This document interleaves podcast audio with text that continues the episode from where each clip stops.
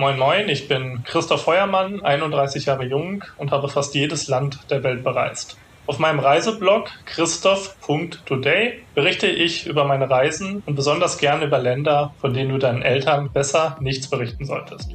Im täglichen Reisepodcast von Travelbook geht es heute um das Land Guinea-Conakry, auch bekannt als Französisch Guinea, in Abgrenzung zu seinem nördlichen Nachbarn Guinea-Bissau oder Portugiesisch Guinea.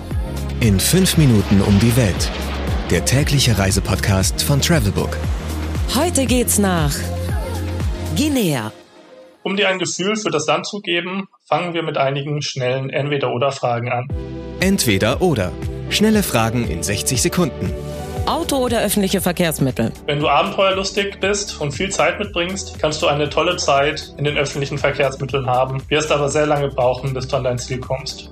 Ich würde einen kompetenten Fahrer empfehlen, der dich sicher und zuverlässig an die schönsten Sehenswürdigkeiten von Guinea kutschiert. Pärchen oder Familienurlaub? Guinea ist etwas für abenteuerlustige Pärchen, die eine romantische Zeit an vielen leeren Stränden verbringen wollen. Entspannung oder Abenteuer? Guinea ist eher ein Land für Abenteurer, auch wenn man dies mit Entspannung sehr gut kombinieren kann. Zum Beispiel in einem der wunderschönen Wasserfälle im Regenwald. Kultur oder Party? Mit Afrikanern kann man immer feiern. Atemberaubende Kultur, über 100 verschiedener Stämme. Teuer oder günstig? Wer komfortabel reisen möchte, der muss vergleichsweise viel Geld auf den Tisch legen. Wer jedoch öffentlichen Transport nutzt und sich auf die lokale Bevölkerung einlässt, der kann für sehr, sehr wenig Geld leben. Highlights, Lowlights, Must-Sees. Die Travelbook-Tipps. Was ist ein Highlight?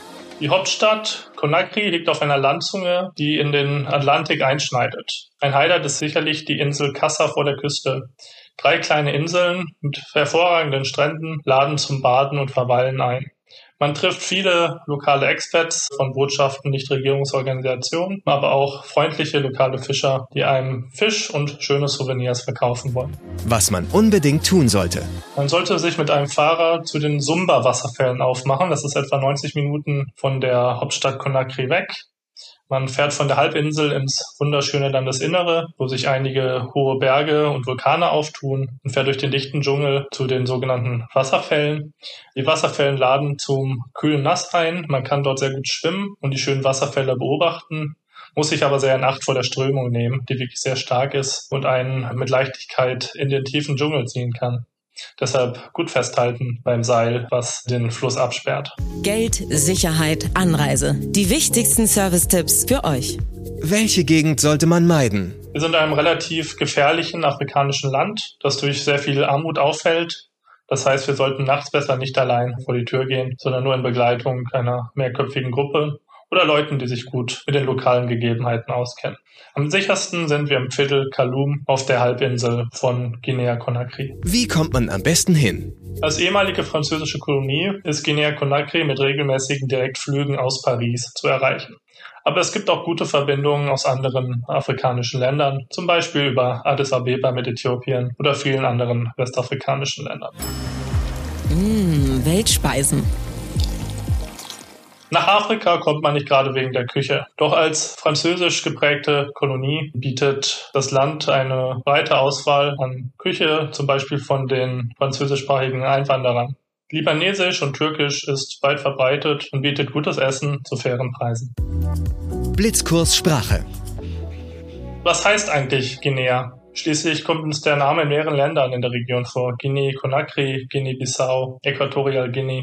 Guinea etymologisch heißt das Land des schwarzen Mannes und zielt auf die lokale Bevölkerung ab. Do's and Don'ts. Zwar gilt Guinea-Conakry als Paris Westafrikas, aber das heißt nicht, dass du wie in Paris sorglos durch die Gassen laufen kannst. Du solltest schon auf dich und deine Umgebung achten. Nimm dir lieber einen fähigen Einheimischen, der dabei ist, dass du eine gute Zeit hast und nicht ausgeraubt wirst.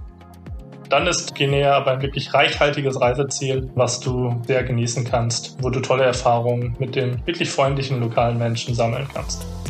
15 Sekunden Auszeit.